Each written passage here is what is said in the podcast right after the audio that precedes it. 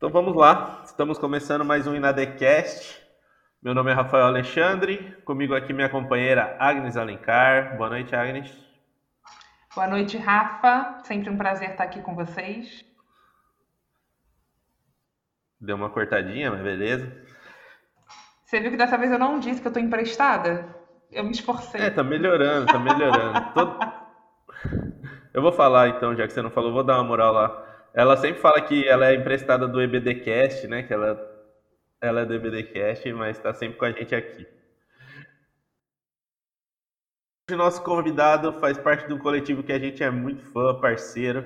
Inclusive, já participaram com a gente aqui de lives, podcasts e tal. Mas ele, eu acho que é a primeira vez. Felipe Gibran, senhoras e senhores. Boa noite, Felipe.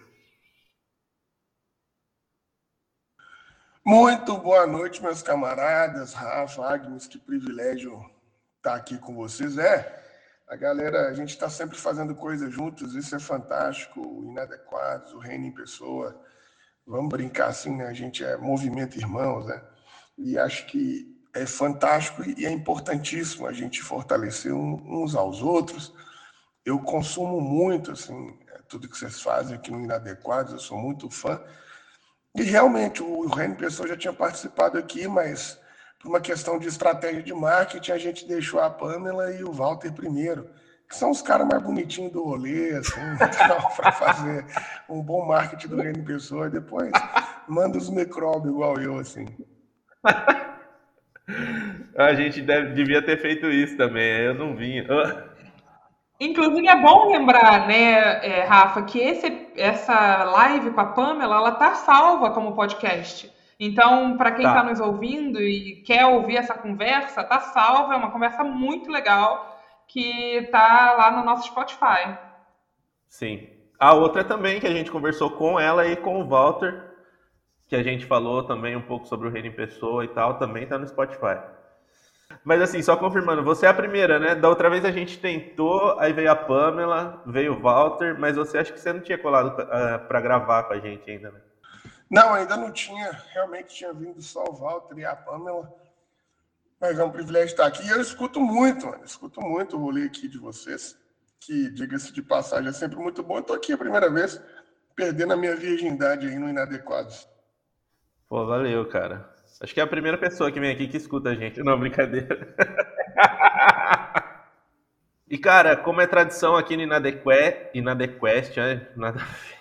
Inadecast, e a gente sempre apresenta o convidado com ele mesmo se apresentando, né, cara? E a gente queria ver quem é o Felipe Gibran, por Felipe Gibran mesmo. Mano, eu sou um camarada, assim, aqui de Minas Gerais, um rapazinho da roça. Minas Gerais, o melhor estado desse país. Sou nascido em Itabira, mas moro em Belo Horizonte há muito tempo. É, sou pai do Caetano e do Caetano Luiz e do Rubem Abu, que está para nascer aí, vai, vai tá chegando o Rubem. Sou marido da Graciele. Sou advogado, licenciado em filosofia, sou pastor, sou teólogo. E Acho que é isso. Assim, o meu recorte é tentar servir ao máximo possível a sociedade, falando sobre o reino de Deus. Me considero um ativista de direitos humanos, um educador social. Penso nesse rolê todo. E dentro das minhas contradições, dos meus limites, dentro da, da série de coisas que a gente troca os pés pelas mãos, eu tento ali ser um aluno de Jesus, pensar a sociedade a partir do olhar dele. Vou levando mais ou menos desse jeito, saca? Uma coisa que a gente sempre pergunta para os nossos convidados aqui também, e não é só porque a gente quer que as pessoas saibam, é porque a gente fica atualizando a nossa lista de séries. É o que, que eles estão assistindo e o que, que eles estão ouvindo no Spotify. Então, o que, que você está assistindo e aonde, porque não adianta dizer o, o milagre sem falar o santo para a gente poder acompanhar também. E o que, que você gosta de ouvir, o que, que toca no seu fone. Cara, recentemente eu tô vendo uma série que, curiosamente, inclusive, tem, tem muito a ver com a igreja, assim, né? Vi uma série maravilhosa que chama Em Nome de Deus, que está no Netflix, e recentemente também vi uma série que chama Vosso Reino, ou O Reino, né? Que é uma série argentina, que não é tão assim fantástica quanto a primeira, mas é uma série que denuncia um esquema assim dos neopentecostais com a chegada do poder na Argentina e tal. Mas é, é você vê também assim um caráter muito preconceituoso de quem está fazendo a peça, de quem está fazendo a série.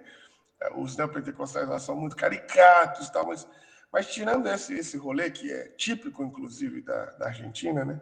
mas tirando esse rolê, você percebe uma série de, de similaridades assim, com, com esse momento que a gente vive, com os neopentecostais achando um Messias na política, e foi uma coisa, é, é, foi uma série interessante de ver, assim, uma série é, fantástica.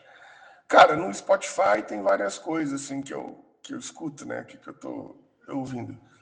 Eu, eu particularmente estou vendo muito uma pegada aqui do Gilberto Gil, que ele faz em, em, homenagem ao João Gilberto, que chama Gilbertos, Gilberto Samba, né? Uma coisa assim que é, eu tenho escutado muito. Escuto muito Caetano também, que é uma das, das minhas grandes referências, assim, eu gosto bastante. E tem um cara, cara, que eu, que eu escuto bastante, assim, ele nem é muito conhecido, chama Dave Bazan que, cara, não sai assim da, do meu ouvido. É, é, eu vou ouvindo bastante, assim, gosto muito desses caras. E eu, e eu gosto muito, velho, desse rolê do samba. Eu gosto muito também do tempo do ouro do rádio, então eu tô sempre ouvindo uma, tipo, Lupicino Rodrigues, ah, velho, assim, é, é, é Orlando Silva, eu gosto muito dessa, Dalva de Oliveira, eu gosto muito dessa pegada. Inclusive, tem um, um disco que eu acho maravilhoso, que a Adriana Calcanhoto fez é, em homenagem ao, ao, ao Lupicino Rodrigues, que chama Loucura, eu acho, né? Nossa, meu Deus do céu. Jamelão. Cara, é, eu adoro essa pegada do samba, do tempo do ouro ali, dos anos 40, 50, 60. Cara, é, é maravilhoso isso. Falou de samba, falou com a carioca aí, pô. Gente, não tem coisa melhor que samba. Samba é uma, uma delícia. Samba é, assim, uma expressão maravilhosa de Deus, de tudo. Eu gosto bem também, cara. Já, já fui mais. Quando eu era mais novo, até na entrevista que a gente fez com o Kenner, eu me espantei um pouco, porque ele falou que também era muito hardcore, punk. E aí, quando a gente é adolescente, a gente fala: Não, só sou punk, não escuto mais nada. Agora a gente fica velho, pô, samba é bom demais, né, cara? Pois é, mano, mas olha que coisa interessante, assim. É, eu aprendi a ouvir música dentro do carro do meu pai. Porque como eu vim de uma igreja muito fundamentalista lá no interior, né, não podia ouvir música do mundo. Então era quando eu entrava no carro do meu pai é que eu ouvia umas coisas diferentes do que tocava na igreja porque você não podia ouvir música do mundo, mas no meu tempo, lá no interior, né, lá na roça, também você não tinha grandes produções evangélicas. Aliás, já tinha, mas eu não tinha acesso, né? Eu não tinha acesso a grandes produções de música que não fosse do mundo, com muitas aspas, né? Então acabou que eu ouvia as coisas que meu pai colocava no toca-fita do carro dele e tal. Então, então acabou que eu acabei criando essa, essa essa, essa pegada de música mais brasileira, mais popular, mais samba. Eu não tive essa fase, assim, né, do, de, de, de, dessa pegada. Tirando depois, já mais velho, que aí eu fui ouvir uma vez, assim, e me apaixonei, que aí eu me apaixonei com o Nirvana, com o Grunge, aí é outra pegada, né? Mas, vamos dizer assim, na infância, na adolescência, eu descobrindo música, foi com esses caras aí. Mano, você é o ideal... Nossa! Esse eu vou cortar, Agnes, porque como fui eu, aí eu corto. Você é o idealizador do Reino em Pessoa, né, mano? Conta pra gente como que surgiu isso aí na sua vida, como que você fez para montar a equipe. Se eu não me engano, agora, é, hoje é você, a Pamela e o Walter, né? E como que foi para pôr em prática esse movimento aí? Pois é, não, hoje somos, hoje somos é, Walter, Pamela e eu no Reino Pessoa. E é curioso, assim, porque o Reino Pessoa, ele, ele, ele começa, acho que como quase, quase todo mundo, assim, é, que pensa um pouco para fora do universo fundamentalista no Brasil, tem um recorte parecido, assim. Eu estava muito desgostoso, muito decepcionado, muito frustrado com, com a minha perspectiva de fé de modo geral, com a igreja, com tudo, e quando eu achei que estava por desistir, conheci o Missão na íntegra, que na minha opinião até hoje foi foi ou é o movimento, na minha opinião, mais relevante, mais importante, pelo menos da, da história do evangélico brasileiro que eu tenho memória, pelo menos da, da minha trajetória, eu não vejo nada nada mais importante. Aí não estou falando de tamanho, de projeção, nem nada disso, porque você vai ter outras coisas de tamanho, de projeção, que pode ser até maior, mas eu falo da questão da relevância. É, o Missão na Íntegra abriu uma janela assim, no tempo, no espaço, foi muito curta, fechou muito rápido, mas que foi muito profunda, assim, foi muito interessante. Então, o Missão na Íntegra é, é, me abriu os olhos para um monte de coisa e me trouxe assim uma possibilidade de entender que dava para fazer outras coisas, que dava para respirar, que não precisava de ser crente e ser babaca, enfim. Só que o Missão na Íntegra, quando veio em 2016, ele deixou, me deixou órfão, né? E aí, não, não que eu esteja falando que o reino pessoa é uma maneira de continuar, não tem nada a ver.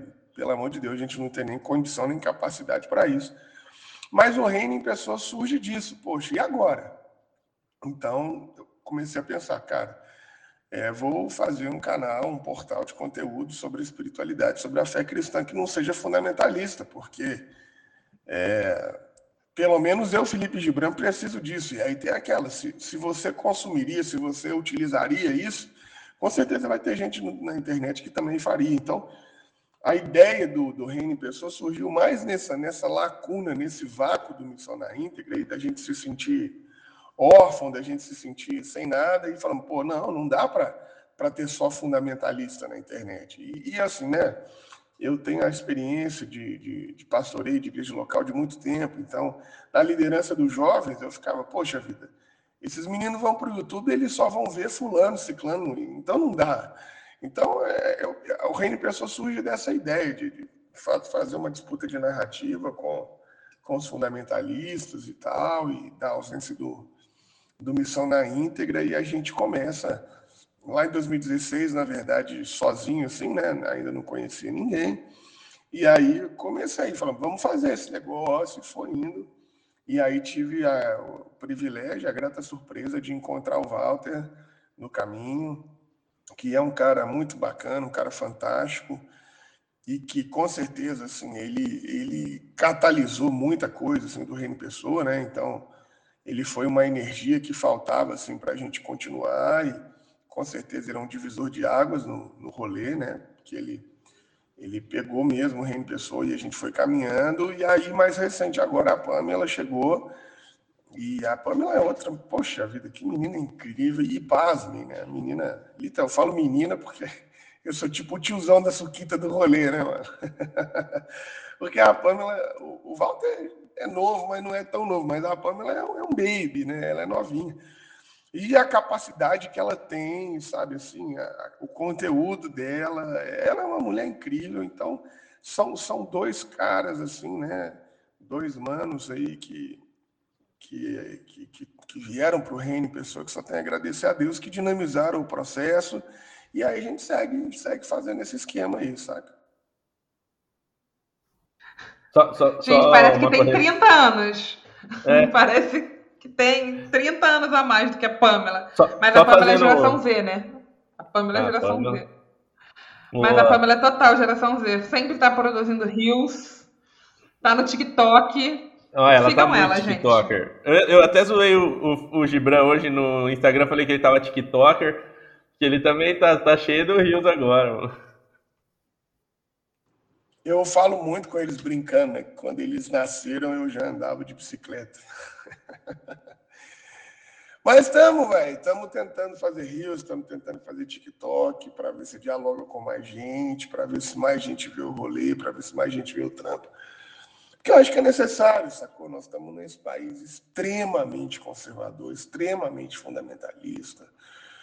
E aí, tudo quanto é ferramenta que a gente descobrir que que ajude né, nessa, nessa desconstrução, acho que é muito válida, acho que é, a gente precisa fazer, né? Tô aqui, calma. É que deu um, um travamento aqui na minha internet, mas estou aqui. Vamos nós, Felipe. É, a gente queria te perguntar um pouquinho, se você puder contar, sobre essa comuna do reino, como ela tem funcionado. De maneira pessoal, queria dizer que eu queria estar aí com vocês. Eu vejo as fotos, eu vejo a chamada, queria estar aí presencial para receber esse abraço. Porque, como você mesmo falou, né, quando você contou sobre o Reino em Pessoas, sobre como isso se desenhou para você, tem muita. Tem pouca gente, se a gente for colocar comparativamente, mas ao mesmo tempo tem muita gente que está nesse processo de decepção forte com a igreja, que está nesse não lugar, e vê projetos como Reino em Pessoa propondo novas possibilidades de pertencimento é muito inspirador, dá, enche o coração de uma esperança muito grande. Então, se você puder contar para a gente um pouquinho do que é esse projeto e como ele tem funcionado, por favor. Ô, oh, Agnes, é, é uma coisa interessante, porque é, a nossa proposta da comuna é até curioso, porque nós, eu, eu né, a vida inteira de comunidade, de igreja, o Walter também participou de umas igrejas, e não é que as igrejas sejam ruins. Dentro desse, desse universo todo conservador que a gente tinha, por exemplo, a, as experiências de comunidade que a gente tinha eram até razoáveis. Só que aquele negócio é razoável, mas é pouco para o que a gente que a gente precisa, porque a gente quer, é pouco para aquilo que a gente sonha, né? Então, assim, tirando essas nossas comunidades, por exemplo, que eram comunidades razoáveis, na nossa opinião, o restante, assim, ao nosso entorno, em Belo Horizonte, tudo abraçou mesmo o cristofascismo, abraçou mesmo essa ideia aí é, bolsonarista que está aqui, abraçou o golpe, sabe? Aquela ideia de, de vamos caçar os comunistas, o comunismo é uma ameaça para o Brasil, que não sei o quê, é uma idioticidade sem limite. E fala, não, porque nós não temos ideologia, nós não fazemos política. E aí você fala, meu Deus, que coisa estúpida. E para além, de, além disso, são ambientes moralistas, castradores, que que levam a vida na, na lógica da cartilha, assim, do que, que pode, do que não pode fazer, quer dizer, é uma perspectiva tão infantilizada da experiência da fé que a gente vai ficando sem paciência mesmo de estar nesses ambientes, sabe? E assim como é nocivo para nós, para as outras pessoas também era. Então, quantas e quantas vezes, cara, você abre lá nosso direct, tem um cara falando: Poxa vida, pastor, eu quero me matar porque eu sou gay e a comunidade eu vou para o inferno e a igreja não me aceita e aquela coisa sabe? E aqueles problemas assim mais absurdos, não é? Meu casamento está acabando por quê, minha filha? Ah, porque eu transei antes de casar. Pessoa tem 20 anos de casamento e leva aquela culpa nas costas como se o problema foi que ela transou antes. Então, cara, é, é uma infantilidade, é uma idioticidade tão gigante que eu fico tão triste de, de ver o que que esses movimentos do norte dos Estados Unidos, esse movimento europeu, o que, que eles fizeram com a fé cristã, esse puritanismo que, que tornou a fé cristã um, um movimento de, de babacas, de, de idiotas, sabe, que não conseguem mais propor uma reflexão, não conseguem ter consciência crítica, é, é totalmente pautado nessas ideias de capitalismo consciente, pelo amor de Deus, mano, são palavras antagônicas, não, não consegue colocar duas coisas na mesma frase, entendeu? Isso não tem jeito. E aí é, é um desprezo, talvez, do entendimento da própria mensagem da Bíblia, do Cristo, de Jesus. É, é um, é um desprezo da vocação de entender, buscar primeiro o reino de Deus e a sua justiça.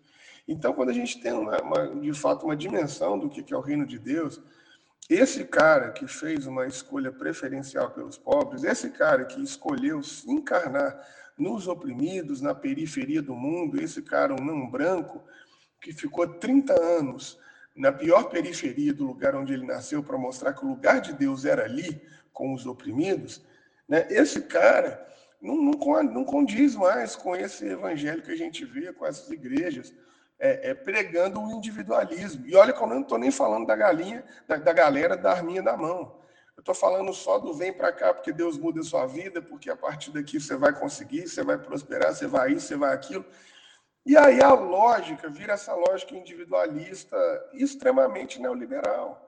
Né, não tem um senso coletivo, não tem um senso de comunidade, não tem um senso de pertencimento da sociedade, não tem um projeto do que, que a gente quer ser como gente, não tem um projeto da gente, o que, que a gente quer ser enquanto sociedade, o que, que a gente ambiciona junto, qual que é o projeto para nós. Não existe, só existe vem cá que você vai ganhar sua bênção, hoje é o dia do seu milagre, o cara que está do meu lado, que se ferre, meu irmão. Né? Então, diante disso tudo, assim, vendo isso tudo por anos, engolindo isso tudo por ano, e quando a gente é mais novo, a gente é bobo, né?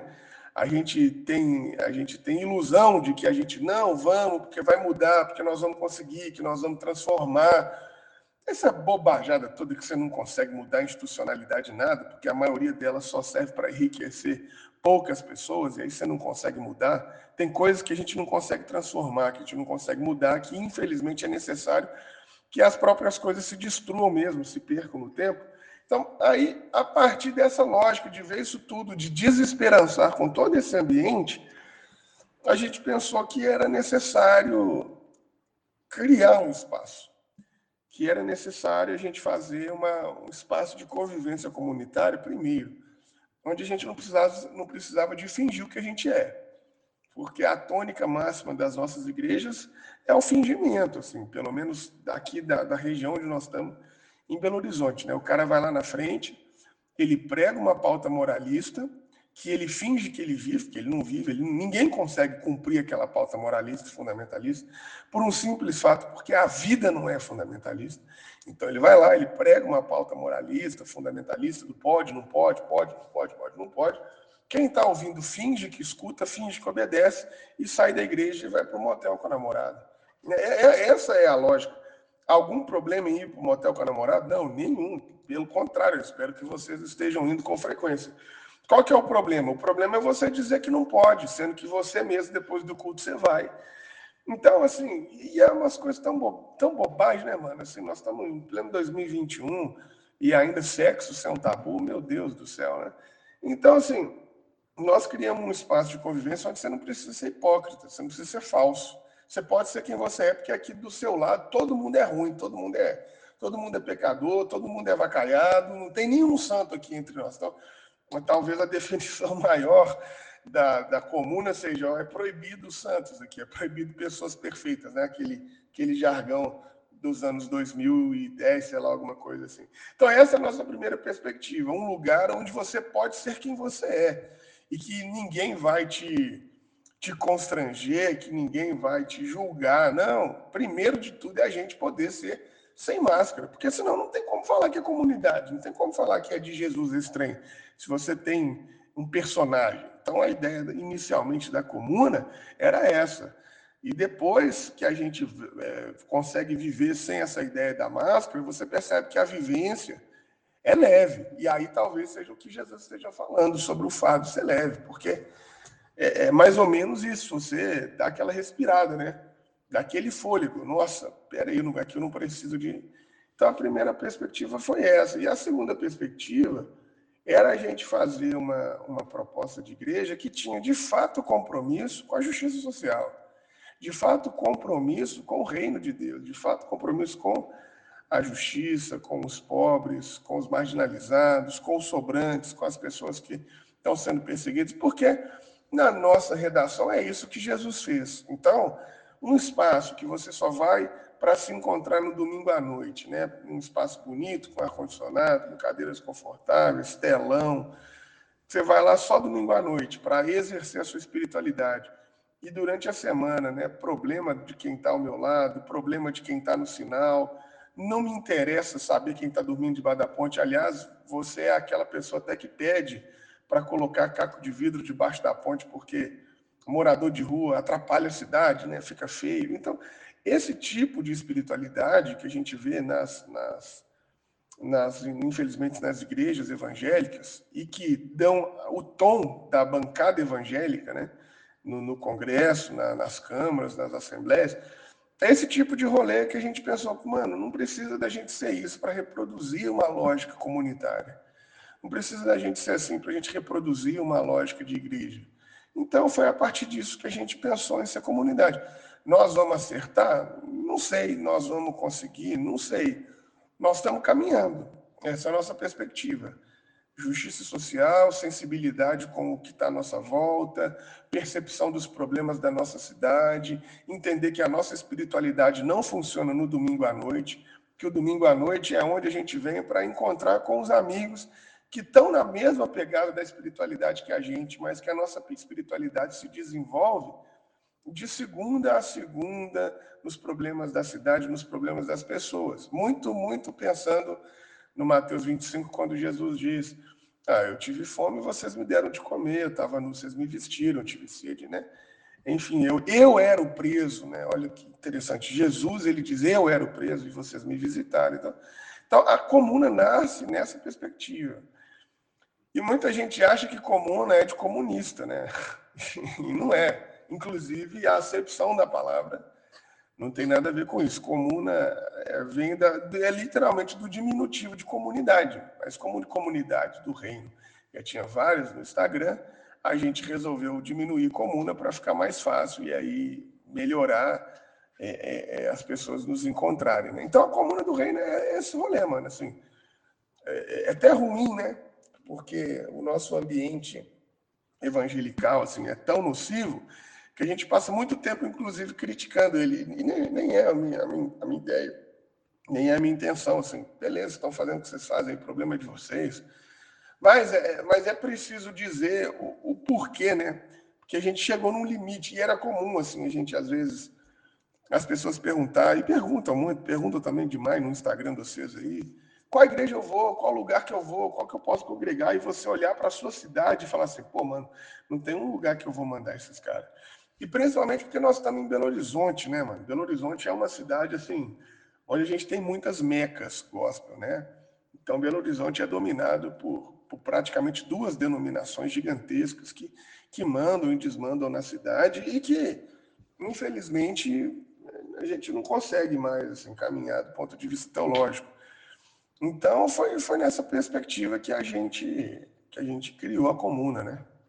Ah, legal, mano. E me fala mais sobre esse nome comuna, significado, o que vocês quiseram com ele.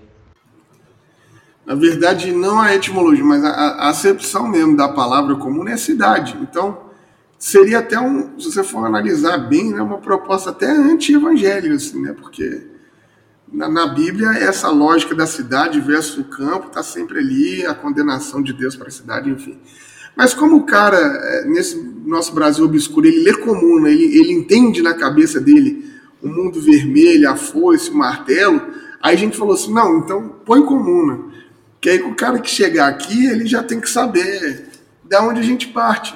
Não que a gente seja uma, uma igreja de esquerda, porque assim, cara, é, a esquerda é, é uma coisa recente. A, a luta nossa por justiça, por justiça social, por igualdade, por equidade, está desde os primeiros relatos da, da, nossa fé. Então, a gente luta por isso há muito tempo. Hoje pode ser que a gente está engrossando o couro da esquerda, mas a nossa luta é muito maior do que, do que essa perspectiva. Né? Então, daí que nasce o comum e está sendo uma, uma experiência assim, muito, muito gostosa é, é, é de estar tá iniciando essa comunidade, uma, uma igreja local, assim, está sendo muito legal.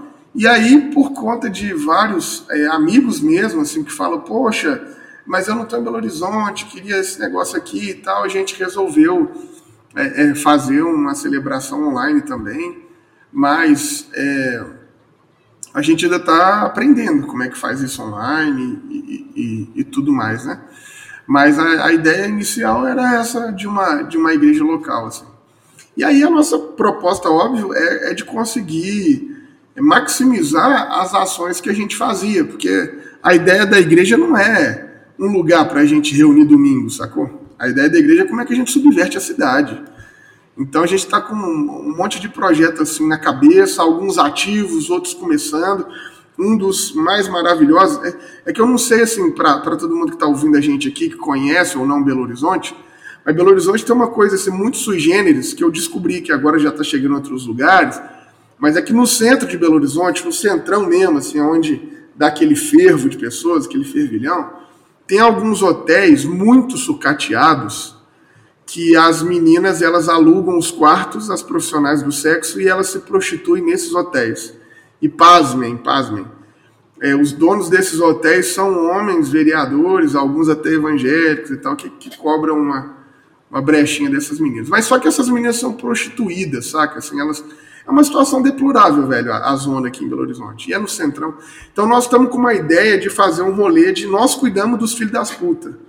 Que é meter mesmo, assim, como igreja, né, em frente à zona, um espaço para essa mulher ir trabalhar, deixar a criança dela conosco e a gente ensinar para eles várias ferramentas, é, robótica, programação, inglês, música, enfim, para ela ficar tranquila para trabalhar com os meninos que estão tá conosco. Então, nós estamos com essa, com essa perspectiva. A gente já tem um, um, trampo que a gente faz as ocupações com as crianças, a gente já tem um trampo que a gente faz com as ocupações com, a, com as entregas de alimentos. Então, a ideia da igreja local é conseguir maximizar esse rolê. E para minha cidade, que apesar de Belo Horizonte ser uma capital, mas é uma cidade muito provinciana, então, para minha cidade, eu acho que ter uma igreja é, de crente cuidando de filho da puta é assim, sabe? Ia ser um, um, uma mensagem muito rica para a cidade, velho. Dá para você ser evangélico de outras maneiras, entende? Com todo respeito às queridas profissionais do sexo, falei de puta aqui só para fortalecer o nome do projeto. Né? Então, assim, é essa que é a ideia, sabe, da gente, da gente ser igreja. Só para só ter culto domingo já tem várias, assim, né? Então a gente quer. Porque a gente. E também o momento que a gente tá, né, Felipe? Eu fico pensando se tem outra forma de ser igreja que não seja essa, que não seja cuidando das pessoas. Porque essa igreja para ficar sentado ouvindo mensagem e só recebendo do alto uma certa espiritualidade elevada, que sentido ela tem na sociedade? Qual o papel dessa igreja no mundo hoje? O que está fazendo de diferente também pelas pessoas e o, que compromisso ela tem com o projeto do reino? Ah, em geral, nenhum. Esse que é o rolê. Então, a, então, gente tem olhado para a nossa cidade e pensado assim, qual que é o pior problema? Não, então beleza, vamos tentar, não é que a gente vai resolver, não vai, mas vamos tentar servir no pior problema. E, e eu acho que um deles, com certeza hoje, são essas mulheres que são marginalizadas. Pra vocês terem noção, cara, assim, é, tem mulher, que a gente já faz esse trabalho, já fez assim algumas vezes, tem mulher, cara, nesse, nesses lugares que elas fazem programa por R$ 2,50, por R$ reais. Que a mulher não. É, porque assim, não estou falando só das novinhas, estou falando que tem mulher lá de 50, 60 anos que não consegue mais sair de lá, e aí é, é o quartinho que ela vive, é o quartinho que ela se prostitui. Quantas vezes nós já trocamos colchão, velho, porque o colchão tava cheio de percevejo, cheio de não sei o que. Então, assim vive num estado subhumano, mano, sabe? Assim, você, você olha e fala, pô, essa mulher tem idade para ser minha mãe e tá aqui fazendo programa por cinco reais, por três reais, entende? Então, é, é, um, é, um, é, um, é, é um negócio assim, absurdo que a gente precisa de, de, de olhar com carinho, né? Sim, cara, é muito importante. É, é o que a gente fala aqui também, né, cara? O papel das igrejas é avançar nos infernos, cara.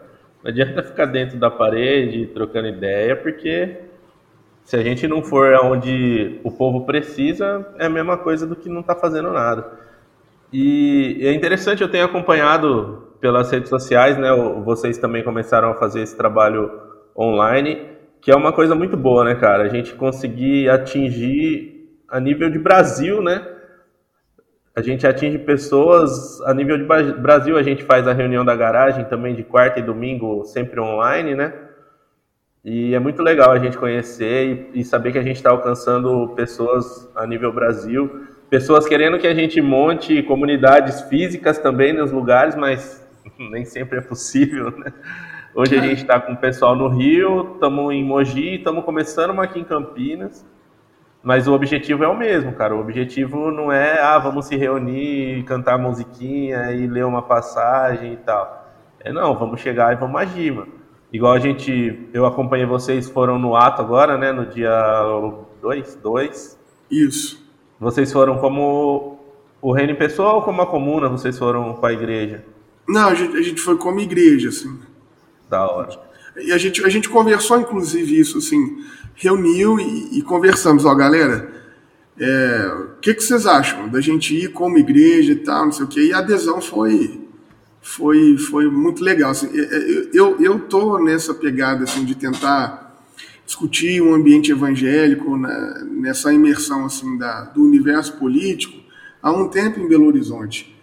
E eu vou te falar que foi a primeira vez, assim, de todos os atos, que praticamente todos os atos a gente está, assim, mas foi a primeira, assim, dos atos que a gente conseguiu ter um volume razoável. Não por conta da comuna, também, mas eu acho que é, é também muito em razão da galera já não aguentar mais esse governo safado, né? Então, foi, foi assim um dos maiores atos. Eu não sei como foi nas outras cidades, mas em Belo Horizonte foi um dos maiores atos que eu que eu participei. Eu fiquei, inclusive, encantado com o tamanho do ato, não imaginava.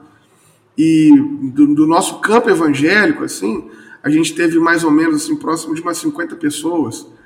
Cara, isso para nós é uma vitória assim, absurda, sabe? Porque o povo evangélico não é esse povo acostumado a ir nas manifestações, é um povo acostumado a, a sentar e a ouvir, né? Então, a, a levantar e a falar, é, cara, é, é um negócio, então a gente ficou muito surpreso, sabe?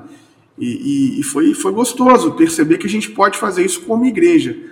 Não fomos levantar bandeira de partido, a gente foi reivindicar por uma sociedade melhor, sabe? Então foi muito, foi muito gostoso essa experiência. É, falando sobre isso, é até importante, a gente já conversou com algumas pessoas aqui no, no Inadecast, e, isso que você falou é muito interessante, cara, porque a gente vai ter que pensar uma forma de agir, principalmente para o ano que vem, por mais que a gente, sei lá, é, com, a, com, a, polarização que tem hoje, a gente sabe que a gente vai ter que votar no Lula, e vai ser Lula, e vamos vestir a camisa do Lula e tal. Mas, cara, pela rejeição dos crentes e da igreja, a gente tem que dar um jeito, igual vocês fizeram. Vocês foram lá sem partido, vocês foram como uma igreja. Uhum. E a gente mostrar para esse povo que, tipo assim, não, cara, a gente está aqui como evangélico, a gente não acredita que o que esse cara está fazendo tem alguma coisa a ver com Cristo ou com o uhum. ensinamento de Cristo, e a gente simplesmente é contra ele. A gente vai ter que ter estratégias para alcançar esses outros evangélicos, porque a gente vai ter que dar um jeito de, de, de dialogar, de trazer eles para esse lado, sem falar assim, não, você tem que virar comunista não, porque provavelmente a gente vai tomar muito na cara se a gente fizer isso, entendeu? É. Cara, eu, é, assim, vou, como, é, como é que eu vou te dizer? Eu sou muito pessimista no planejamento e sou muito otimista na ação. Então, assim, quando a coisa está funcionando, na hora de agir, na hora de botar a mão na massa, eu, eu não desisto, eu vou até o final com esperança. Mas no planejamento, eu sou muito pessimista. Então, como nós estamos falando aqui de planejamento, eu tenho uma ideia ruim de que é, nós podemos até vencer o bolsonarismo, mas o bolsonarismo vai seguir vivo nas nossas igrejas. Porque, na verdade, ele sempre esteve lá. Quem é de igreja desde sempre, sempre escutou tudo isso que o Bolsonaro fala dentro da igreja. E o pior, com a chancela de que era Deus. Inclusive, eu já acreditei que Deus era assim. Eu acho que essa é a grande é o grande favor que o Bolsonaro fez para a gente é para mostrar que Deus não era isso, porque isso é no máximo o Bolsonaro. Então, assim, eu, eu, eu, tenho dificuldade de achar que a gente vai conseguir dialogar com esse nicho evangélico, do ponto de vista do planejamento. Agora, do ponto de vista da ação, como eu sou otimista, eu não vou desistir de jeito nenhum. Então, eu vou seguir, porque, assim, aqui em Belo Horizonte é uma cidade pequena, né? Então, eu conheço praticamente quase todos os, os pastores. Então, seguir fazendo esse rolê que a gente segue, a gente bate na porta deles, pede para tomar café, a gente conversa, a gente fala, e aí alguns dão espaço, alguns deixam a gente conversar, alguns outros não, já rechaçam, chama a polícia, manda prender. Já, isso já aconteceu, inclusive, de você ir lá bater na porta e falar, pastor, só queria conversar com você. Ah, não, tá bom, espera um pouquinho, vou descer. E aí quando desce, cheio de segurança, falei, poxa vida, sou tão perigoso assim, nesse dia me senti super importante. Mas então, assim, eu acho que nas ações a gente não desiste. E realmente nós temos que achar caminhos é, para dialogar com o povo evangélico. Que na minha experiência, curta, mas é a, é a, única que eu tenho, a gente só dialoga com o povo evangélico através do texto bíblico. Não tem, não tem outra coisa para fazer. É, você pode ser bom que for, não, não importa. Crente é texto, é Bíblia. E aí é que eu acho que a gente tem uma grande vantagem, porque é, a galera distorce a Bíblia, sem, às vezes sem conhecimento, está levando vantagem aí, mas, mas é, se a gente realmente fizer um trabalho bem feito, bíblico, de entendimento, de explicação disso para a galera, não tem como não se apaixonar com a proposta de subversão de Jesus. Não tem como não se apaixonar com uma, com uma sociedade onde que todo mundo desfruta igualmente de que Deus é, de que Deus doa. Então, eu acho que nesse aspecto vai depender de homens e mulheres como você, Rafa, como você, Agnes e tal, de fazer um bom manejo do texto bíblico para a gente dialogar diariamente com a Dona Maria, com o seu João. Que isso é um rolê, mano, que acontece assim demais nas ocupações. Quando a gente está indo nas ocupações, às vezes o movimento fala com a gente: pô, nós estamos aqui três, quatro, cinco meses conversando com o povo e tal, e a galera nem escuta, mas aí na hora que você chega, fala que você é o pastor, todo mundo sai, abre a porta, senta, fala, e aí, pastor? Então, é uma coisa muito interessante isso de entender que as quebradas, as periferias, é tudo evangélico, é tudo crente. Qualquer favela que você chega, você vai ouvir duas coisas: ou funk ou gospel. Então, assim, é, é, nós temos uma possibilidade muito grande de conseguir dialogar com esse público se a gente souber manejar é, bem o texto bíblico. Porque eu acho que nesse aspecto, e assim, por exemplo, nas ocupações, a gente fazendo trabalho que a gente faz, muitas pessoas pensam, não, mas eu estou aqui, eu estou invadindo terra, porque isso aqui não é meu. Aí quando você vai e através do texto bíblico vai dizer para ele que o projeto de Deus é que ninguém te fosse dono da terra, porque a terra é de Deus, a terra é um comodato divino. Deus é que doa a terra para gente. Aí você lê isso lá no Levítico 25, o cara vê que está no texto, o cara fala assim: Ué, pastor, então eu posso ficar aqui, né? Essa terra foi a terra que Deus me deu. Aí, assim, os, os, camaradas do movimento ficam assim, até meio, meio pistola, porque falam, pô, eu falei que isso, pra esse cara a vida inteira. Então, a, a gente tem uma, uma possibilidade da ação que é bonita. Agora, vejo, vejo do ponto de vista do planejamento ainda com, com, com pouca esperança, né? Não, e já que a gente tocou nesse assunto do futuro, queria talvez voltar alguns anos no passado e te perguntar um pouco como foi essa vivência de 2018, né? Eu costumo dizer, já disse aqui outras vezes, que 2018 pegou a realidade, que já não estava grande coisa, e rasgou no meio de uma maneira. E que, assim, para mim é irreconciliável. Acho que os eventos de 2018, o que se rachou não tem como se colar de novo. Ah, eu tenho dificuldade de ver isso, porque uma coisa, na minha opinião, talvez seja a Dona Maria, que está ali naquele processo de talvez cegueira mesmo pela leitura que foi dada a ela do texto bíblico, pela maneira como ela aprendeu a ler a Bíblia. E outra coisa muito diferente são pessoas evangélicas canalhas lucrando com esse atual governo. Então, ah, são, são duas coisas distintas. Mas eu queria ouvir um pouquinho da sua trajetória dentro da igreja. Você já mencionou um pouco isso, mas não aprofundou tanto. E queria saber como foi 2018, como é que você viveu isso em 2018? Você já estava fora desse ambiente mais conservador ou não? Como é que foi isso para você? Só para só fazer uma citação aqui por justiça, quando o Rafa estava falando sobre a garagem, e é maravilhoso, né, vocês é, fazerem esse rolê, e como é bom a gente ter irmãos e irmãs que estão aí na luta com a gente, porque a garagem mostrou para a gente essa possibilidade de você poder fazer a igreja à distância, né? Então, quando vocês fazem o garagem on, é, então, então é muito bom, cara, assim, você poder se inspirar. Então, eu acho que tem esse rolê também da gente ter se inspirado nesse trampo de vocês, falar, ah, vamos tentar fazer online, porque tá dando certo, os meninos estão fazendo, então é, isso é muito bom e, e, e glória a Deus pela vida de vocês. Então, minha caminhada é assim, eu fui para a igreja desde de moleque, eu já nasci nesse ambiente, né? Então, é, cresci nesse ambiente evangélico, no interior, lá na minha cidade, só tinha Maranata. Então, fui da Maranata até, sei lá, uns 8, 10 anos. É, Maranata tem uma coisa legal pra caramba, porque você aprende a tocar de tudo, né? Então, aprendi a tocar um tanto de instrumento. E, e aí, quando eu vim para Belo Horizonte, eu já estava na frente dos outros moleques adolescentes, né? Porque eles não sabiam tocar nada, eu já tocava violão. Aí eu cheguei aqui em Belo Horizonte, estava na onda de igreja batista, fui para a igreja batista, mas aí já sabia tocar instrumento. Então, assim, um homem hétero que sabe tocar alguma coisa dentro da igreja rapidamente cresce, né? Então, rapidamente Deus abençoava a gente aí com o instrumento e você rapidamente vai para as posições de, de liderança, de juventude, adolescência, aquela coisa toda. Então, assim, é, de uma hora para outra, quando eu acordei, eu era pastor de jovens há, há, há 10 anos, sacou? Então, assim, dentro desse ambiente é, batista.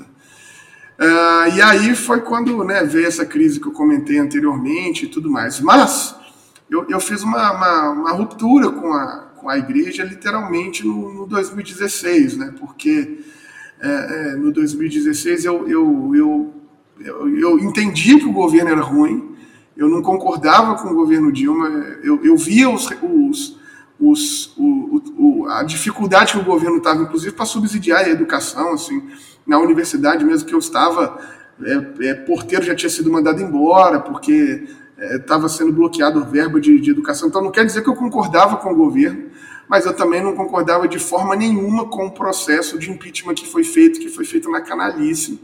E aí eu, eu, eu vi assim, a, a liderança da, da minha igreja é, é, incitar esse negócio de púlpito, aquela coisa. Eu falei, não, peraí, eu estou num lugar onde, onde não dá mesmo. Eu já estava no estertor e aquilo ali foi a gota d'água. Assim, né? já, a gente já divergia de tudo quanto é ponto de vista teológico, mas, mas aquele negócio, a gente que nasce na igreja, a gente a gente acredita, a gente acha que vai mudar, você acha que, que vai dar certo, e você vai tentando, mas infelizmente.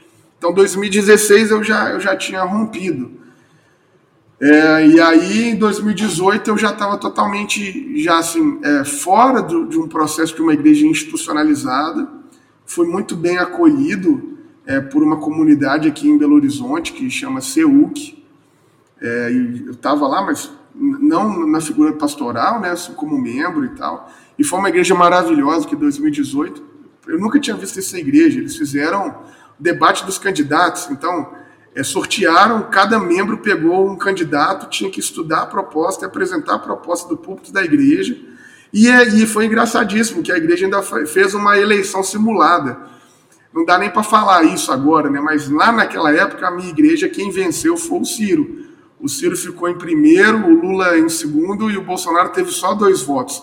Aí eu pensei, bom, para o cenário que a gente vive em 2018, isso aqui tá maravilhoso, isso aqui é o tá céu. Bom demais.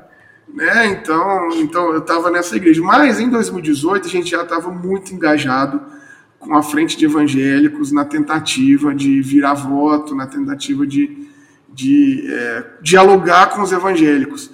E foi uma experiência muito agradável é, porque de fato a gente conseguiu conversar, de fato a gente conseguiu ver. Tem uma pesquisa muito interessante do Datafolha no segundo turno que diminuiu né, o número de votos em Bolsonaro em 11 pontos percentuais, então do, do, do núcleo de evangélicos.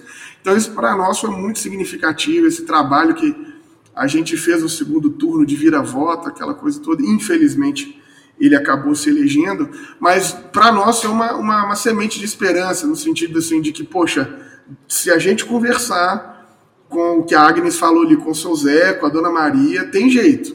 Porque o povo da igreja, o povo da igreja, infelizmente, é gente boa, é gente de boa fé. O povo da igreja é gente de boa vontade. Ruim são as lideranças que estão lá só para extorquir eles. Né? Então, de, de 2018 eu já estava assim nesse processo e foi ótimo, porque é, a gente. Eu nunca tinha, até aquele momento, assim, de 2016, eu nunca tinha pensado na minha fé de um ponto de vista engajado politicamente. Eu sempre fazia aquela separação dicotômica, né? Não, isso aqui é o meu trabalho para a igreja, isso aqui é meu trabalho político. Então, assim, poder entender que a gente é um só, que nós somos um ser humano integral e que o seu posicionamento político, o seu viés político faz parte de quem você é, que faz parte da sua fé e tal. Isso foi maravilhoso, assim, né? E então, em 2018 eu, eu tive essa experiência ruim pela eleição do Crápula, mas boa pela descoberta. E eu acho que isso foi uma descoberta em geral, porque eu, hoje eu acompanho muita gente, assim, desse nosso lado da trincheira, né? É, vocês, enfim, acho que eu não vou nem falar tanto de movimento que corre o risco da gente esquecer algum, que meio que veio dessa pegada de, de, de 2018 para cá. Então, assim, tem, teve algumas coisas boas, né? Então, eu acho que, que apesar do cenário, foi bom porque a gente aprendeu a lutar, a gente aprendeu como fazer as nossas lutas também e tal. Então, isso é, isso é muito interessante, né? E conheceu, né, quem estava do nosso lado, ficou muito mais claro as é, pessoas é, que, que lutam junto com a gente, né? Então, hoje eu tenho certeza absoluta de que se tiver um governo de ditadura militar, eu sei quem me denuncia, né? Isso já é ótimo. Olhar sem parte de quem me denuncia, né? Porque quem está do nosso lado também vai denunciar, não tem dúvida. É ótimo. E eu sei quem que vai estar é tá com a gente no, no, É. Não, é ótimo e é doloroso, porque assim, é um, é um negócio assim. A gente, eu, assim, né? Nossa, não esperava não isso da igreja. A igreja, né? tem um, um afã pelo lado errado ao longo da história. Mas é uma. É um processo difícil de você viver estando dentro da, de uma estrutura que você vai vendo se tornar cada vez mais conservadora, cada vez mais inquisitorial, cada vez mais né, fundamentalista. É, é um tanto assustador esse processo. É. Cara, entrando, já que a gente falou um pouco de, de 2018 também aí, esse cenário, é, muita gente acha que, que não dá para ser crente e esquerdista, né? É, qual que é a sua resposta sobre isso? Inclusive, é, só um minutinho, a gente vai mandar o link aqui, tem um rapaz, Thiago, tá para entrar aqui, ó. Mano, como assim, né, cara? Aceita o debate, Felipe. Eu não, eu não entendo o que, que esses caras arrumam, velho. Sério. Tem que ser estudado, velho. Tem que ser estudado. E eu acho assim, cara, esse recorte fundamentalista é tão complicado porque o cara não consegue conceber outras visões que não a dele, o que não é a mesma visão que a dele passa a ser o alvo a ser perseguido. É uma, é uma coisa interessante, porque assim, em que pese eu não concorde, eu entendo que tem cristão de direita. Perfeito, beleza, brother. Segue sua vida, segue seu rolê, tá tudo certo. Eu não estou dizendo que a minha forma de ver é a única forma de ver possível, sabe? Que, que mania de pasteurização de sociedade que esses caras têm. E aí agora vem dizer pra gente que eu não posso ser cristão, não posso ser de esquerda.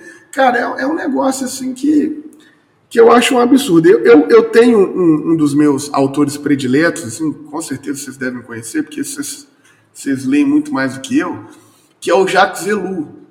E o Jacques Ellul, ele tem um livro maravilhoso que é Cristianismo Revolucionário. Deixa eu até conferir aqui se é o cristianismo revolucionário ou se é Jesus Cristo revolucionário. Eu sempre confundo. Ele é um tem também sobre cristianismo e anarquia. É, não, ele é maravilhoso. O Elu é maravilhoso. É, é, esse, esse que você está falando, exatamente, é o anarquia e cristianismo, maravilhoso, mas esse aqui eu ganhei, inclusive, de presente do, do Rodrigo Links, mandar até um abraço para ele, que é que foi o cara que foi meu pastor aqui na, na CEUC, e ele me deu de, de aniversário do meu presente do meu aniversário, né? É, foi, e foi maravilhoso esse livro. Esse livro ele fala justamente o seguinte assim: cristão pode ser o que quiser, é, é, Cristianismo Revolucionário, que é o nome do livro. Cristão pode ser o que quiser, e não dá para falar que tem cristão de esquerda, não dá para falar que tem cristão de direita. Se você é cristão e você se, se afirma a partir de uma ideologia, você já errou, porque o seu compromisso é Jesus Cristo. Ponto. Aí você entende em qual momento da história você está e qual momento da história você está para a luta. Porque, por exemplo, assim, até as palavras, como elas são polissêmicas e elas são contextuais, se você pega o conceito de justiça do Velho do Antigo Testamento, do Primeiro Testamento, e o conceito de justiça, por exemplo, da Revolução Francesa, são coisas extremamente diferentes. E as pessoas, ambos, vão estar gritando: "Eu quero justiça". Então, será que eu vou estar do mesmo lado daquele que está gritando justiça em, na Revolução Francesa? Porque quem está lá em 1789 gritando justiça, ele está querendo guilhotina. Então, será que eu sou esse cara que estou ali daquele lado, gritando justiça, pedindo guilhotina, a cabeça dos outros para ser cortada? Então, o, o Jacques Ellul, ele me deu esse, esse insight que é maravilhoso. Então, se você me perguntar, ah, Gibran, tal, tudo bem, eu preciso de um espectro partidário, porque a nossa política hoje, né, a democracia brasileira é a partir é uma democracia indireta, a partir da votação em figuras de partido em pessoas. Então eu vou preferencialmente votar na esquerda, porque teoricamente a esquerda vai promover mais direitos. Teoricamente. É, é, é, não é uma garantia de mais nada. Então, Mas o meu compromisso é com o reinado de Deus, meu compromisso é com a justiça, meu compromisso é, é com o que Jesus entendeu ser os marginalizados e tal. Só para vocês terem uma, uma ideia, assim, hoje a gente gravando aqui uma, uma escola bíblica para a comuna, né? A gente fazendo a escola bíblica e a, a pessoa me pergunta, mas o que, que Jesus fez? É, voltou? Travou?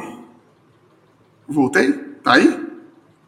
Tá aqui. Então, o que, que Jesus fez até os seus 30 anos e tal, não sei o quê, que a Bíblia só fala que ele fez lá, que ele, com 12 anos, ele até se perde no caminho, vai lá no templo, fala com os mestres e tal. E aí eu, eu, eu vou me valer aqui do Sandro Galazio, isso aqui, se vocês tiverem, se não tiver, dá um jeitinho de comprar, que é maravilhoso, que é a leitura militante da Bíblia. Sandro Galazzi é, é um monstro, mano, é um, é um, é um cara, assim, fantástico. O Sandro Galazzi, ele fala um rolê maravilhoso que ele fala assim: Jesus ficou 30 anos num lugar para mostrar para gente aonde é que Deus queria estar. Ele fica 30 anos num lugar pobre, marginalizado, periférico, para mostrar onde é o lugar de Deus. E aí, desses últimos três anos que ele faz o ministério dele, ele está andando para dizer que ele se preocupa com todo mundo. Então, quer dizer, o Sandro reforça essa ideia de que a escolha preferencial do Cristo é para os sobrantes. Né? Então, então, assim, eu não, eu não consigo é, entender, talvez é a minha limitação mesmo, eu não consigo entender quem se diz evangélico, evangélica, cristã, mas parte para o lance da, do ódio, para o lance do extermínio do outro, para o lance da acumulação, para esse lance. Eu, eu não consigo entender. Mas o fato de eu entender não quer dizer que eu quero exterminar o cara. Não quer dizer que eu não quero resguardar o direito dele pensar isso. Se me perguntar no meu âmbito pessoal, você acha uma idiotice? Uma estupidez sem limite. Mas vou tentar garantir o direito de você ser estúpido até o último dia da sua vida. O que, que eu tenho por você? Mano, compaixão, pena, dó, qualquer coisa. Mas não, não quero te eliminar, entende? Então, assim, é, é, esse moleque mesmo que vocês estão zoando aí, que hoje ele foi lá no meu Instagram, me chamou para um debate e tal. Eu juro para você, cara, que se fosse uma possibilidade que o cara realmente tivesse afim de dialogar, eu iria. Nós, nós não podemos ficar construindo muro, a gente tem que construir ponte. Mas para que, que eu vou perder meu tempo para ir num, num, num, esquema que o carinha só quer lacrar, bro? Ah. Sim, cara. Não, eu não, entrei, eu entrei para olhar o perfil dele e meu olho tá sangrando até agora aqui. E assim, eu fico, eu fico impressionado, juro por Deus, cara, eu fico impressionado com a ousadia. Porque esses moleques, eles chegam e eles falam, por exemplo, assim, fala do Ariovaldo, fala do, do, do Ed René, fala, cara, fala do René Padilha, mano. Os caras falam da, da galera como se fosse assim, é, o Zezinho do, da quinta série B que a gente come meleca junto, sacou? Eu fico assim, brother, você nem respeita a história dos caras, a trajetória. Concordo com tudo que esses caras falam? Óbvio que não, mano. A gente tá cheio de divergência, mas você tem que entender a história dos caras, a trajetória. Os caras não nasceram ontem. Sabe, você aí vê um moleque desse aí que tem, tipo, 19 anos, brother, e vem falar do Ari, do Ed. Eu falo assim, mano, tem jeito, velho. Não tem, não tem nem como a gente conversar, sacou? Não tem. E Felipe, tem uma pergunta que a gente sempre faz aqui para os nossos convidados. E a pergunta é: diante de tudo que você já viveu, de tudo que você tem experimentado, quem é Deus para você? Puxa vida! E o povo consegue responder? É bom porque as pessoas podem responder qualquer coisa. Sempre tem esse choque, mas. Misericórdia! O que, que é isso? Ah, fantástico. Ó, eu, eu, eu, eu é, eu tenho as minhas limitações para entender quem é Deus. Então, por ter nascido nesse país maravilhoso que nasci, no melhor estado do Brasil, que é Minas Gerais, eu só consigo ver Deus a partir dos meus olhos. E os meus olhos estão viciados a partir do meu DNA, da minha história, da minha localidade. Então, em razão do vício dos meus olhos, eu só consigo ver Deus a partir de Jesus Cristo não quer dizer que Deus esteja contido só em Jesus Cristo. Eu acho que Deus se manifesta em tudo, como o próprio texto bíblico vai dizer, tudo que existe manifesta Deus, passar em tudo. Mas infelizmente os meus olhos, só ou felizmente não sei, só conseguem ver em Jesus Cristo. Então, é, Deus para mim é esse cara que podendo ter tudo na vida, sei lá, sendo todo forte, onipotente, onipresente, lá, todas essas características absurdas que a gente costuma narrar dele, ele sendo o, o, o pai da Ariel, né, que é, essa é a imagem que a gente faz do, da Disney, aquele homem branco, barbudo, né, brincadeiras à parte, mas ele, ele sendo isso, ele escolheu ser ser humano, escolheu ser frágil, não ter lugar para dormir, escolheu ser um morador de ocupação, né? escolheu ser um sem-teto, escolheu não ter aonde reclinar a cabeça, escolheu ser filho de mulher. Então é esse Deus que, que é, é pai, é mãe. Então eu vejo ele muito nessa, nessa possibilidade. E aí, por vê-lo assim, eu tento me constranger a ser minimamente, dentro das minhas limitações, parecido com ele. Na maioria das vezes não dá. Na maioria das vezes eu não consigo. Mas de vez em quando, quando ele é muito bonzinho, quando ele me dá muita moral, eu consigo parecer um pouquinho. Mas, mas na maioria das vezes eu estou muito distante. Mas acho que, que Deus é isso. É esse pai essa mãe que, que quer salvar todo mundo, que, que vai salvar todo mundo, que salvou todo mundo e que quer que todo mundo tenha uma vida boa e está contando com a gente para fazer essa vida boa para todo mundo. Perfeito. Muito bom, tá vendo? Todo mundo se assusta, mas todo mundo se vira muito bem, mano. Não, mas é que eu tô treinando essa resposta aqui tem duas semanas, né? Ai, cara. Muito eu escuto o podcast de vocês, camaradas. Não é assim, não. Só fingir, brother. Velho, vou falar isso aqui, que isso aqui vai dar certo e pá. Muito bom. Mano, vocês, só pra. A gente já tá pra finalizar, mas aproveitando até um pouco do que a gente falou fora, fora do ar, é, vocês estão para lançar um curso agora já, né? No, no, nesse, é nesse final de semana, se eu não me engano, né?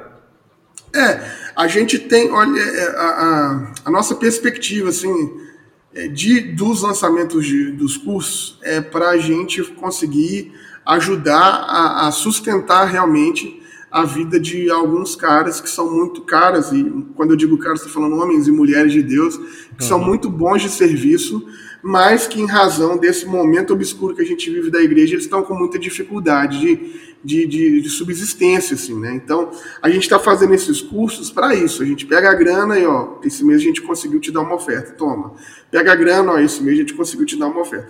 Porque, assim, é, é até muito bonito a gente estar tá aqui gravando podcast, a gente bate esse papo gostoso e tal, mas mas, infelizmente, a realidade de quem é evangélico, que está na lida da igreja, né, vamos dizer assim, o pastor e a pastora, que não se curvou ao fascismo, é muito cruel, véio, sacou? Então, assim, é, tem, vocês sabem bem, né, de que tem gente que não está comendo, brother, mesmo, porque a igreja está pressionando, porque a igreja mandou embora, porque você não fez campanha, então tchau, e aí manda o cara. Então, assim, nós estamos com esse, com esse rolê aqui, então a ideia dos cursos é essa. Então, a gente está tentando, assim, é, é, emplacar isso, porque é, é, a única forma que a gente tem de trazer renda para quem não tem, né? Quem sabe algum dia esse nosso projeto cresça suficientemente que a gente seja uma grande árvore abençoadora, né?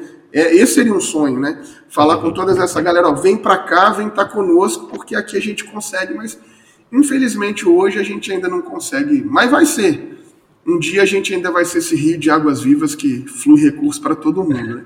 Então a ideia dos cursos é essa. E aí a gente começa agora, é, no dia 11, segunda-feira, do feriado, a gente começa um curso que é sobre o reino de Deus, o viés político de Jesus. Que aí a gente vai falar um pouquinho sobre é, o contexto que Jesus nasceu, os partidos políticos, porque assim, é, Nada, nada no nascimento de Jesus, nem na família que ele nasce, no momento que ele nasce, o tempo que ele nasce, nada acontece de fato por acaso. Tudo tem um, um, ligeiro sentido de contestação daquela sociedade, daquele momento, que era uma máquina de produzir gente desvalida.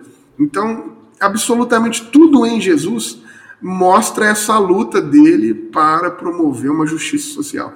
Então, o reino de Deus é essa perspectiva. Jesus tentando dizer, ó, vocês erraram enquanto humanidade, mas tem um jeito de vocês acertar. E o reino de Deus chegou. Então há um novo jeito de ser gente. E a gente vai fazendo esse recorte, porque na maioria das vezes as pessoas leem a Bíblia, leem o texto bíblico, mas como não tem essa dimensão do que está ao redor de Jesus, não consegue perceber, às vezes, o que, que ele está falando, o que, que ele está fazendo. Então, a ideia do curso é isso: é a gente trazer esse pano de fundo, esse contexto do que está acontecendo, para você entender que Jesus é o Salvador, é tudo isso, mas ele também foi um ator político do seu tempo. Né? E desmistificar essa ideia de que não, a gente não faz política, que, pô, que, que frasezinha mais, mais cretina, mais mentirosa. Né? É, é bem, então, eu postei isso hoje no Inadequado. Postei falando justamente isso. A pessoa, ela, às vezes reclamam da gente que a gente fala muito de política, mas eles acham que a gente é meio tonto, mas eles se posicionam tanto quanto a gente ou até mais. Só que, né, ele naquela meio que escondido, meio fantasiado, assim, né? É, é esse o rolê, porque assim, nós, nós é, do ponto de vista acadêmico, né, nós vivemos numa perspectiva de que a verdade é contextual. Então, nós não vamos conseguir enxergar a verdade, nós vamos conseguir enxergar pontos de vista.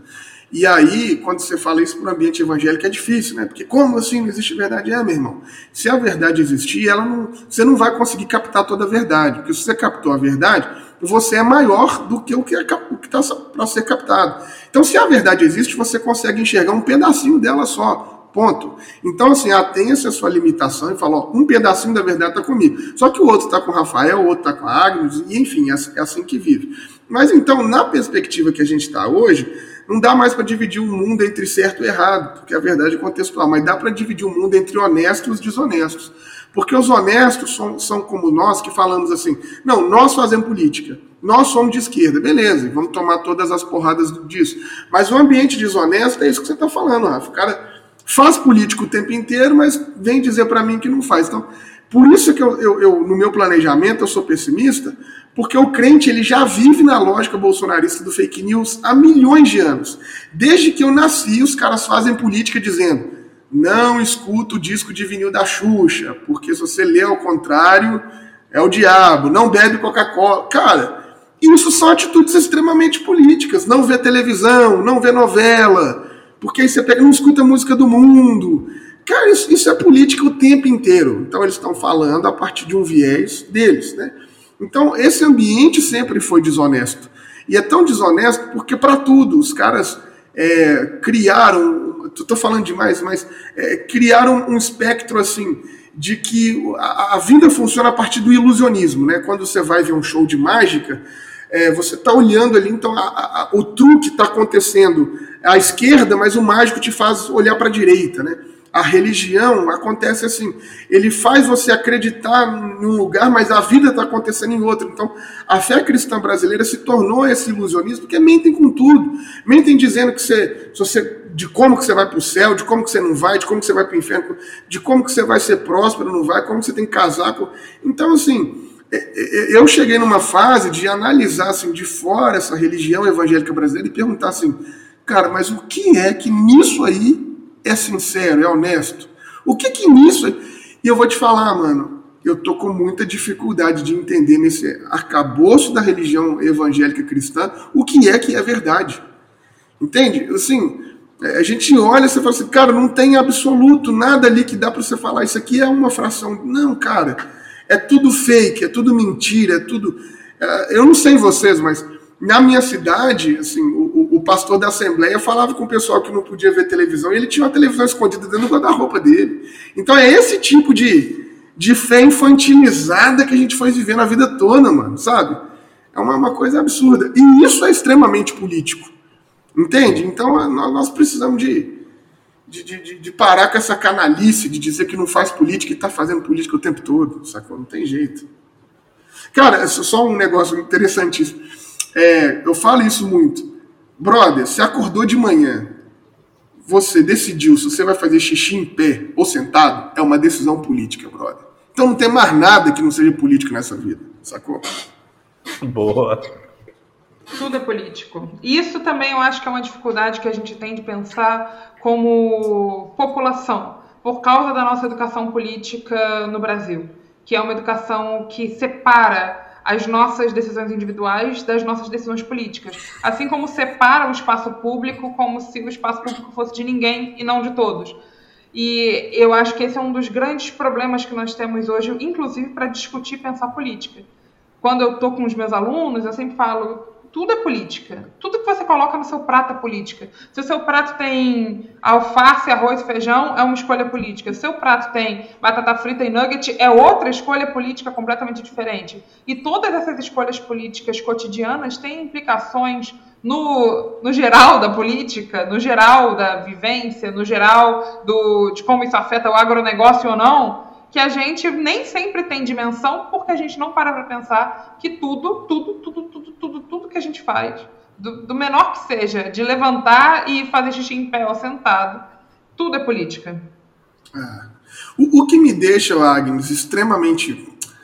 A palavra que eu queria falar é brochado, mas se eu falar vai pegar mal. Então, o que me deixa extremamente angustiado, assim, com o momento que a gente vive, é porque, assim, antigamente, falando bem antigo mesmo, quando o pessoal pensava no política, existia uma ética da política. Então, assim, sei lá, falando dos gregos, dos, dos romanos, eles pensavam em fazer política para um bem, para procurar uma justiça, para o bem comum e tal, não sei o quê. Aí, essa lógica que a gente vive hoje, já não existe mais a ética da política, existe uma ética na política, porque o cara ele preocupa agora é se o candidato tem qualidades. Aí já deu merda.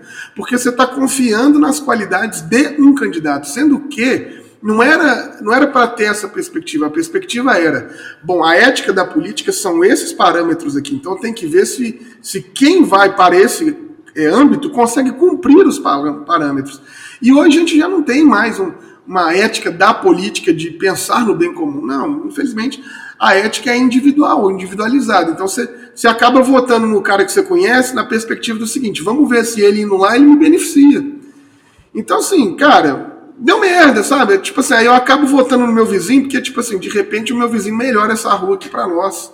Quer dizer, não tem mais aquele projeto de, de, de, de, de nação, da gente. Sabe? E, e fica nessa. esse papinho patriotista imbecil de que você não consegue nem pensar no, no cara que está na esquina da sua casa, é, dormindo no chão. Como é que você vai falar para mim de patriotismo, brother? Sacou assim? Que país é esse que você quer pensar? Que país é esse que você quer defender se o seu porteiro tá tendo que vir de ônibus todo dia no meio da pandemia porque você não é capaz de atender um interfone sozinho e falar com o cara, cara, fica em casa que a gente vai te pagar o, o salário do mesmo jeito. Aí o cara não pode não vir, ele tem que vir, ele é obrigado a vir, porque ele tem família para sustentar, e ele tem que ser exposto. E você que mora, então, não consigo, velho, não consigo entender esse patriotismo, sabe? Assim, ou talvez seja que nós não somos para essa pátria, né? Talvez essa pátria seja só para eles e, e, o projeto é eliminar a gente. Pode ser. Porque do contrário, eu não consigo entender. É bem provável que seja esse projeto. É, bem provável. Felipe aí descobrindo os segredos. Os Paranauê dos segredos. Ups! Felipe de Branca. Temos um Sherlock Holmes aqui entre nós, né? Sensacional, sensacional. Elementar, meu caro Watson. Todo o plano maquiavélico. Cara, muito obrigado pela sua presença aqui, cara. Já era uma uma tentativa antiga, a gente conseguiu agora. E eu estou muito feliz aí de ter gravado com você. Acho que foi muito bom, né, minha amiga Agnes? Muito obrigada, Felipe. Muito obrigada a vocês que nos ouviram. É sempre um prazer estar aqui com você, Rafa, e tem sido muito, muito especial para gente também trocar e conversar com tanta gente bacana como você, Felipe. Muito obrigada. Ô, gente, não, sério mesmo, eu fico muito agradecido, feliz demais de estar aqui, esse papo maravilhoso. Esse podcast faz muita diferença na minha vida e tenho certeza que de várias outras pessoas, então eu, eu poder estar aqui, eu me sinto assim, orgulhoso. Sabe aquele negócio de tipo assim, cara, eu vejo o programa do Jô todo dia, aí hoje o Jô me liga. Ah, eu para, sentindo, Não, não, eu tô te falando sério, é esse o ah, momento. Que fofo. Ah, Desculpa, ah. assim, não, não que eu esteja dizendo que, que vocês são como o Jô. Pelo amor de Deus. Não, é, o, Jô, o, Jô, o Jô é uma divindade à parte, sacou? Mas é uma admiração pelo trabalho de vocês, cara. Eu sou muito fã mesmo, assim. E, então, eu estou muito feliz de, de estar aqui, de ter contribuído. E muito obrigado pelo convite. E, e, saiba que é recíproco, tá? Até, até foi, foi engraçado quando você falou do Caetano Porque eu, eu lembrei de lá atrás, quando o Berloff falou da gente chamar você e chamar o pessoal para trocar uma ideia, antes daquela live que a gente fez a primeira vez que eu falei com você, que ele falou, mano, eu e ele, a gente tem um. O Berloff falou, a gente tem um monte de coisa em comum, cara. Pô, o filho dele chama Caetano igual o meu, nasceu pertinho e tal, não sei o que ela falou. Olha, a hora que você lembrou, eu falei, pô, é mesmo, ele tinha falado bem não, isso. Nós fizemos, nós fizemos um post na campanha, velho, que a gente foi separado na maternidade. Que a gente tem assim uns 20 itens que do Berlofa e, e, eu é a mesma coisa. Tipo assim, eu sou a versão preta e gorda dele aqui de Minas e ele é a versão branca e magra aí de Mogi, velho. Assim, mas, mas, mas assim, fico feliz, porque ele é um cara que eu admiro. Mas é impressionante o tanto de coisa que a gente tem igual. Da hora, cara. E falando, é, deixa pra gente aí, quem quiser encontrar vocês, o pessoal do Reino em Pessoa, passa aí como é que eles te acham na internet. Não, é isso aí. O Pessoa é feito é, pelo o, o, Teólogo Latino, que é o Instagram dele, pela Pamela Campos, por mim, Felipe Gibran, e pelo Felipe Bulba. Nós estamos lá no arroba o Reino em Pessoa. E também, se você for de Belo Horizonte, tiver sem nada para fazer no domingo à noite, vem aí na Comuna do Reino. Vai ser um privilégio receber você. Eu vou colocar os, os links aqui de vocês, né? Vocês também têm o canal no YouTube e tem Spotify também. Exatamente. Muito obrigado por você me lembrar. Eu sou péssimo no mexer aqui, né? A gente faz um, o, também um podcast, a gente tem um canal no YouTube que semanalmente tem vídeos. Esse privilégio. Eu posso só fazer um, um rolê aqui de, de, fazer uma indicação aqui maravilhosa? É claro. Tem, tem, além desse livro do Sandro Galazzi lá que eu disse, que eu disse, tem um livro aqui do, de um cara aqui de Belo Horizonte, que ele é um médico, que ele chama Eduardo Ribeiro Mundim, que ele acabou de lançar um livro que chama Transgêneros e a Fé Cristã.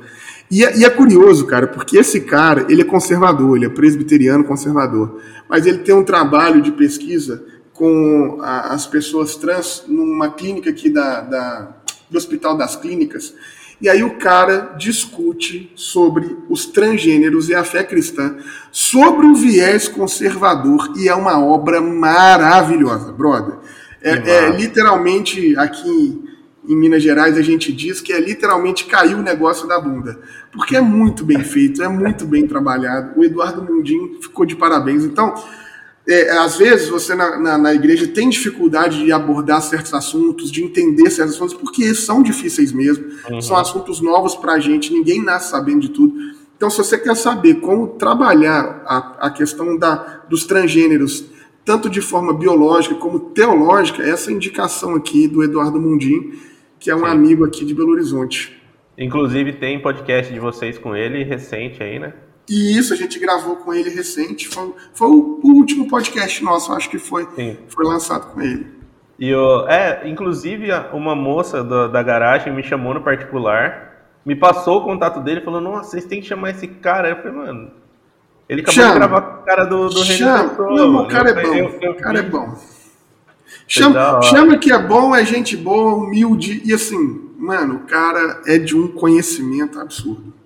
Isso é bom, né, cara? Nossa, conversar com gente boa é bom demais. E isso eu só tenho que agradecer, porque aqui a gente está toda semana conversando com muita gente boa. E hoje foi mais um. Felipe Gibran, muito obrigado, cara, pela sua presença. Tamo junto, somos coletivos irmãos. Vamos fazer mais coisas juntos, sim, pode ter certeza. Vamos trocar ideia aí depois. E é isso aí. Agnes, um beijão, minha irmã. É isso. Um beijo, Rafa. Um beijo, Felipe. Não feche ainda a janela, gente. Segura aí. Beijo! Vou parar de gravar.